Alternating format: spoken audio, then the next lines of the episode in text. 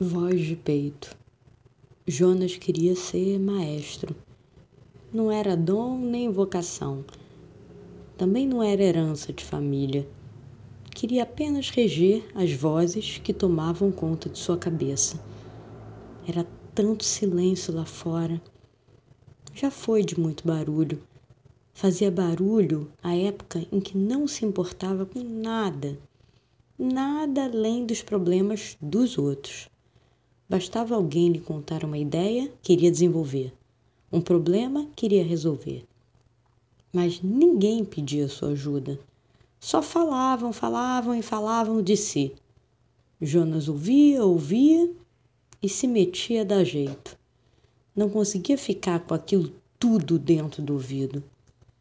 Tanta ideia lançada, tanto problema contado, eram muitos acordes dissonantes que tomavam conta do corpo de Jonas, tão marcado pelo mundo dos outros. Talvez porque tivesse tão vazio de si, achou que nascera para viver do outro. Acostumou-se a lutar das vidas alheias.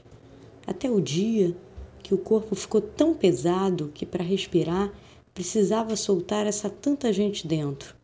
E quando soltou de uma hora para outra, a ventania era tamanha que formou um furacão. Jonas tentava se agarrar a alguma árvore, algum poste, mas algo era maior que ele, algo que saía bem de dentro dele. Um vento repleto de som e fúria, um som estridente, cheio de ruído, onde cabiam todas as vozes, menos a sua. Jonas fechou os olhos para o que via Todos fugiram dele, achando que ficando perto ele traria o furacão. De repente o vento passou, mas o ruído não. O ruído teimava em continuar. Jonas continuava cercado de vozes que não sabia mais se estavam dentro ou fora. Tentou tapar os ouvidos, em vão. Jonas chorou feito um bezerro. Foi a primeira vez que ouviu sua própria voz.